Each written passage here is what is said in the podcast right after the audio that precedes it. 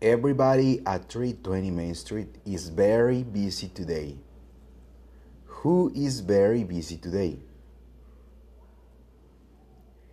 Everybody. Everybody is very busy today. Today is Saturday, March 20. What day is today? Today is Saturday.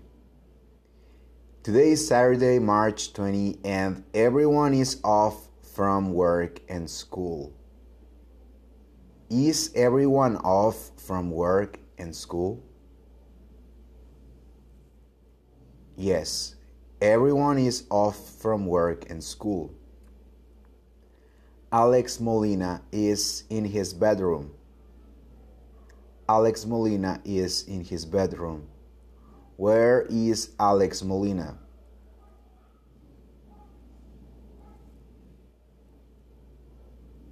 He is in his bedroom.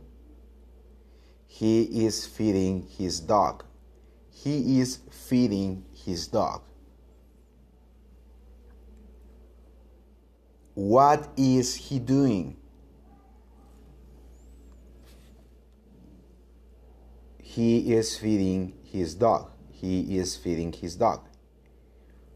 Who is feeding his dog?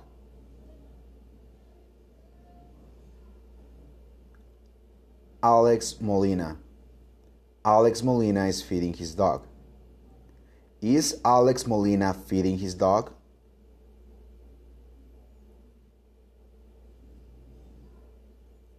Yes, Alex Molina is feeding his dog. Is Alex Molina feeding his cat?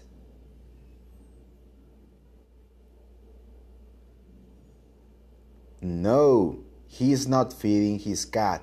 He is feeding his dog. His dog is named Chet. His dog is named Chet. What is his dog's name? Chet. His dog is named Chet. His neighbor Jessica Harris is in her office. His neighbor Jessica Harris is in her office. Is Jessica Harris Alex Molina's neighbor? Yes, she is. She is his neighbor. Jessica Harris is in her office.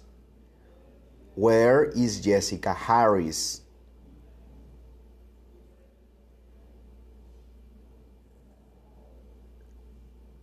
She is in her office. She is sitting at her desk.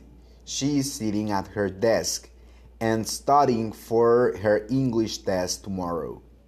She is sitting at her desk and studying for her English test tomorrow.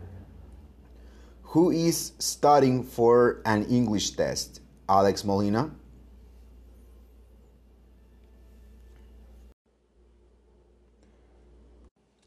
For an English test.